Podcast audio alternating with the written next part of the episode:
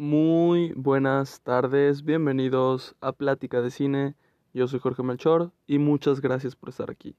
Como saben, antes de empezar, siempre les recuerdo que pueden seguir el podcast si no lo hacen, calificarlo, seguir los links, compartir algún episodio con quien gusten y activar las notificaciones. Bueno, antes que nada, pues muchas gracias por seguir acompañándome en, en todas mis opiniones de los capítulos de The Mandalorian. Esta temporada que eh, no puedo decir que no está haciendo lo que esperaba porque, como ya lo había dicho antes, para mí después de la segunda temporada como que era más o menos un error continuarla, pero pero pues yo confiando en, en los creadores que lo hicieron bastante bien con, con las temporadas previas, pero aún así, pues lo que, lo que está ocurriendo como estoy pasándola viendo de The Mandalorian este, en esta temporada, pues no me está sorprendiendo mucho, la verdad. No puedo, o sea, no puedo decir que estoy decepcionado. Simplemente, pues, ah, un poco bajoneado por la situación. Pero, pero X. Este, pues bueno. Ah, en esta ocasión salió el capítulo 5. Eh, ya solo le falta el 6, 7 y 8 para que acabe esta temporada. ¿Y por qué lo digo así? ¿Ya quiero que acabe o qué? Pues ah, no, no estoy ni siquiera emocionado por, por lo que viene, sinceramente. Han ido escuchando cómo en cada opinión que tengo de un capítulo de esta temporada, como que mi emoción se ha ido desplomando, ¿no?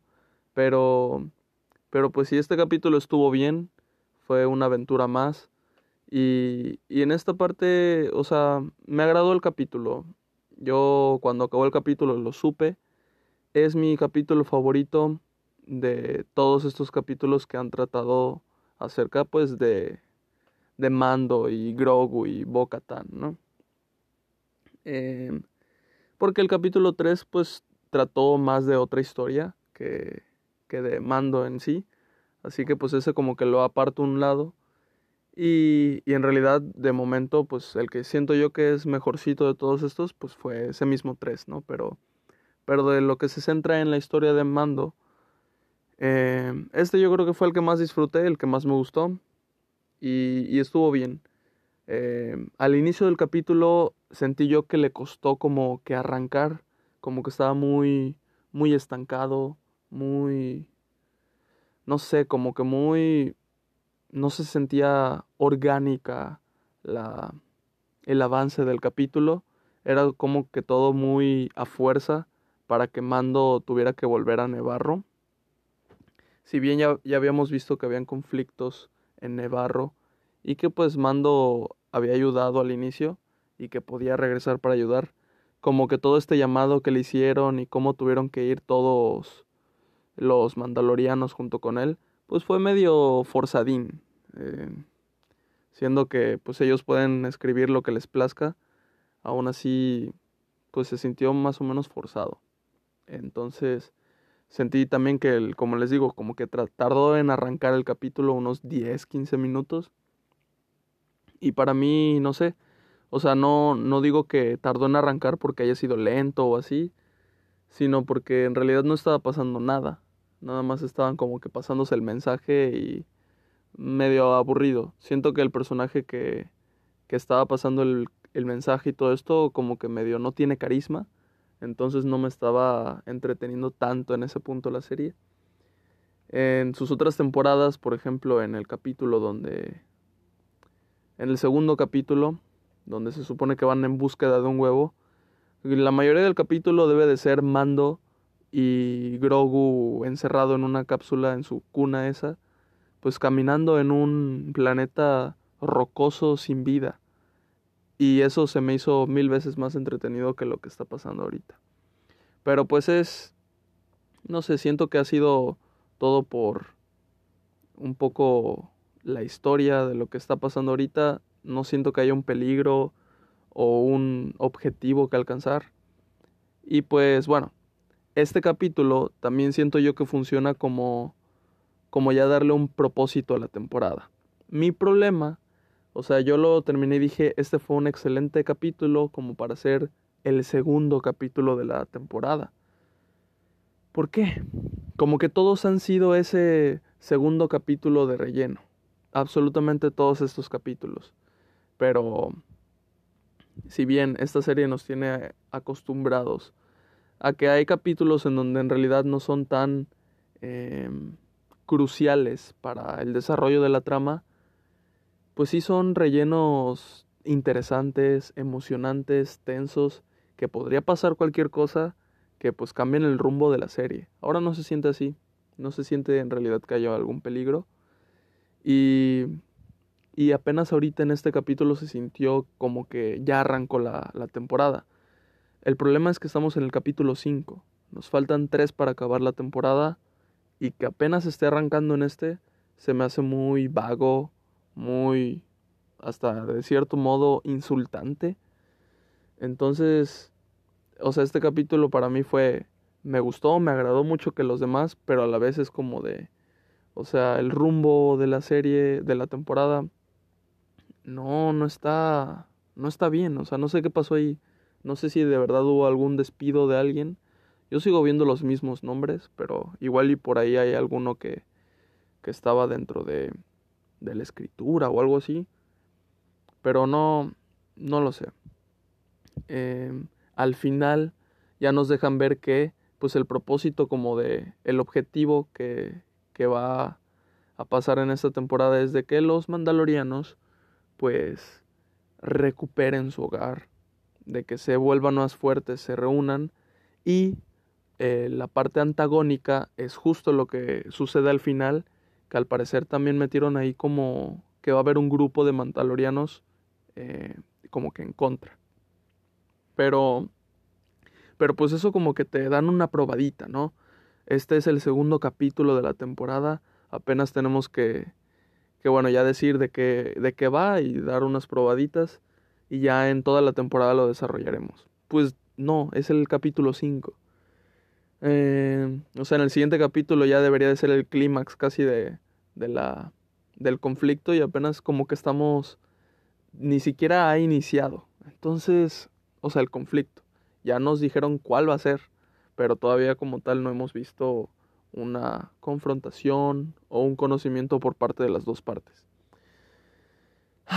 Entonces, ese es mi problema. Más que con este capítulo en sí, con toda la temporada, lo que ha estado proponiendo y, y no sé, lo, lo, el pobre desarrollo que ha tenido. Eh, o sea, he hecho mucho la comparación, no sé si lo he mencionado en, en, capítulos anteriores de acá del podcast y también lo he puesto en, en Twitter, que The Bad Batch o sea, a diferencia de esta temporada de The Mandalorian, está siendo muy superior en todos los aspectos posibles. Siendo que es una serie de, animación, ¿no?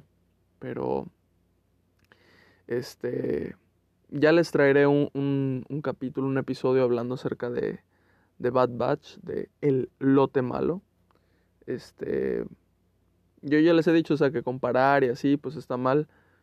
Como que no... O sea, un, un show, una serie, una película no se hace queriendo ser comparada con algo que no, que no trate de, de lo mismo, ¿no? Este. O sea, podría ser más o menos válido igual y con un remake, pero. Pero pues aquí yo los comparo pues porque son series de Star Wars que se emiten en Disney Plus y no solo eso, que llegaron a emitirse al mismo tiempo. Entonces, este pues es yo siento que válido comparar, ya que estoy consumiéndolas al mismo tiempo y pues me doy cuenta, ¿no? Eh, están en diferentes líneas de tiempo, pero pues no sé, siento que, que The Bad Batch está haciendo las cosas muy bien y, y no sé, ya les traeré ese episodio y me explayaré acerca de todo lo que quiero decir de esa serie. Hay varios capítulos que de verdad, o sea, si si quitas los mejores capítulos de The Bad Batch eh, y los comparas con toda esta temporada que vaya a ser de, de, Mandalorian, aunque no ha acabado, estoy seguro que, o sea, si lo pones a, a un fan de Star Wars a ver esos... Deja tú los mejores de The Bad Batch de esta temporada. Todos los de The Bad Batch, que son 16. Si lo comparas con los los de The Mandalorian de esta temporada, te va a decir que pues prefirió The Bad Batch, que le gustó más, que le disfrutó más y que es superior. Este, yo por ahí hice un tweet en, pues, ¿en va a ser, no? Y, y pues puse, di, di, mi opinión, eran 11.47, dice que es la hora del tweet. Di mi opinión acerca de que pues The Bad Batch está siendo muy superior por tal y tal y tal. Una opinión que pues, como ustedes saben, yo se los he dicho, eh, el, el fandom de Star Wars, yo estoy dentro, somos de lo más tóxico que puede existir. O sea, hasta entre nosotros. Entonces, yo haciendo esa opinión, yo estaba eh, casi seguro de que iba a llegar alguien que pues no conocía y tal, que formaba parte del fandom de Star Wars y me iba a decir, no compares, son dos cosas distintas, no porque no esté pasando lo que quieres en The Mandalorian es mala y tal y todo eso. Y me he metido a miles de, comentarios, de tweets en español y en inglés de lo que está opinando la gente porque quiero saber qué es lo que se está opinando en realidad de The Mandalorian. Y todos están en la misma línea. O sea, no estoy diciendo algo nuevo o algo, uff, súper resonante. Y, y, pues no me dio miedo poner mi, mi tweet, pero sí dije, pues igual y aquí llega alguien a tirarme hate, ¿no? De momento nadie me ha tirado hate en, en Twitter. En TikTok sí, pero en Twitter no.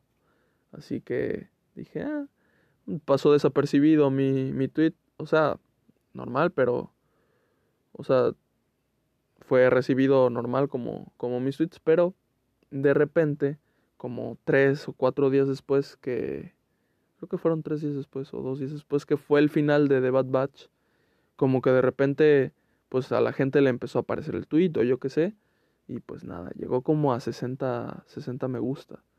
Eh, lo digo así sorprendido porque pues nunca me había pasado con un tweet así de que, miren, ni siquiera de al instante, que supongo que es más probable que te pase, pero esto me pasó ya días después de que se había publicado el tweet y todo eso, como que le empezó a, aparecer a la gente. Y pues gente que no, que no me sigue, ¿no? Y pues todos se ven que son fans de, fans de Star Wars. Y no tiene ni un solo comentario. Tiene retweets, pero no tiene ni un solo comentario. Entonces, ¿Qué quiere decir eso? Me gusta, retweet, eh, no comentario, que estuvieron de acuerdo con, con la opinión. No llegó absolutamente nadie que, que pues dijera, eh, pues a tirarme hate o a decirme que soy incorrecto, ¿no?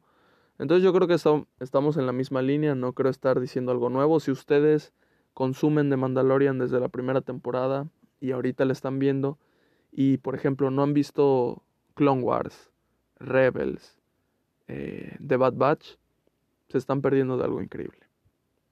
De verdad, siento que ahí es donde está lo mejor de Star Wars. Eh, ya lo he dicho varias veces.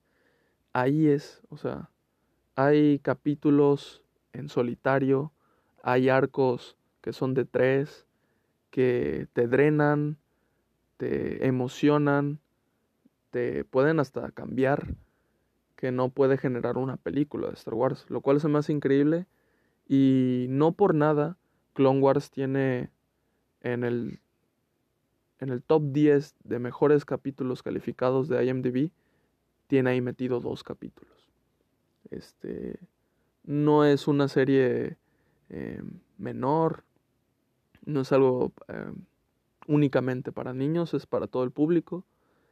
Así que, pues nada, como, como es animación, es serie, se le da menos atención, tiene menos foco, pero aún así siento que debería de, pues de verse. Em, también hay algo complicado con las series estas animadas que pues debes de, de tener un contexto. Ahí sí, sí lo debes de tener, porque si no de repente igual y no puedes cachar algo. Em, pero aún así, vean The Bad Batch, se van a hacer muchas preguntas, automáticamente van a querer saberlas y van a ponerse a ver las otras cosas y así. ¿Por dónde se empieza? ¿Cómo se empieza? Pues empezando. Así que por eso no, no se preocupen. Pero pues bueno, así va de Mandalorian. Eh, ¿Qué les puedo decir? Eh, yo amo a Mando, yo amo a Grogu, pero no creo que este sea el camino. Ah, También me encanta Bo-Katan como personaje. Pero, no sé, todo está muy, muy X, de verdad. Para lo que ha sido la serie, esto se me hace un downgrade increíble. Así que, pues nada, sigo viéndola. El siguiente episodio está dirigido por Bryce Dallas Howard. Eh, entonces, ya he dirigido varios capítulos acá, muy buenos todos. Así que, pues nada. Ah, en este capítulo hubo un cameo de un personaje de Rebels. Y pues nada, lo vimos por primera vez en live action. Y qué padre. Fue un cameo como tal. Sale bien poquito. Ay, perdón. Pero, pero estuvo muy bien. Estuvo muy bien. Como yo ya les dije, Ahsoka es la serie del año de Star Wars. Puede ser que me esté equivocando. ¿Por qué? Porque ahorita voy a terminar de Bad Batch y les traeré la opinión. Pero siento que Ahsoka es la serie del año de Star Wars. Así que, pues vamos a ver qué pasa con esa continuación de Rebels llamada Ahsoka. pero, pero pues sí. Muchas gracias por escuchar. Eh, ayer no saqué el, el episodio hablando de The Mandalorian porque me sentí mal. Así que, pero pues ya ahora sí, aquí lo tienen. Nos vemos, bye.